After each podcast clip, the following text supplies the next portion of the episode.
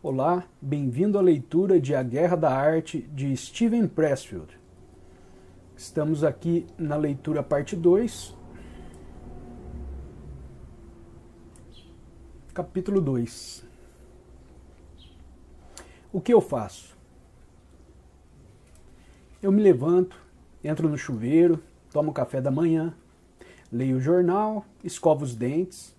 Se tiver telefonemas a dar, telefono pego uma caneca de café, calço minhas botas da sorte que uso para trabalhar e amarro os cardaços da sorte que minha sobrinha Meredith me deu. Dirijo-me ao meu escritório, ligo o computador. Meu moletom da sorte de capuz está dobrado sobre a cadeira, com o talismã da sorte que comprei de uma cigana em St. Mary's de la Mer, pelo equivalente a 8 dólares. E minha etiqueta da sorte com o nome largo que veio, que veio de um sonho que tive uma vez. Coloco tudo sobre o meu tesame.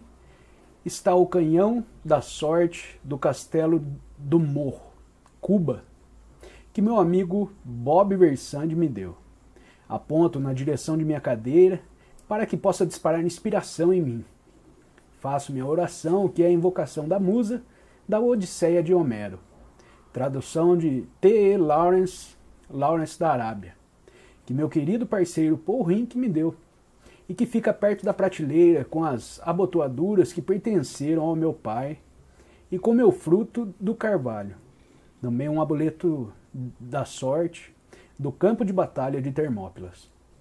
São aproximadamente dez e meia agora. Sento-me e mergulho no trabalho. Quando começo a cometer erros de, de digitação, sei que estou ficando cansado Passaram-se cerca de quatro horas. Cheguei ao ponto em que as respostas do corpo e da mente vão se reduzindo. Então, encerro meu dia de trabalho. Faço uma cópia do que foi feito em um disquete e guardo no porta-luvas do meu caminhão, para o caso de haver um incêndio e eu ter que sair correndo. Desligo o computador. São três e meia. Fecho o escritório. Quantas páginas produzir? Não me importa serão boas. Nem sequer penso nisso. Tudo que conta, que conta é que cumpri minhas horas de trabalho e o fiz com toda a concentração. Tudo que importa é que para este dia, para esta sessão de trabalho, eu superei a resistência. O que eu sei?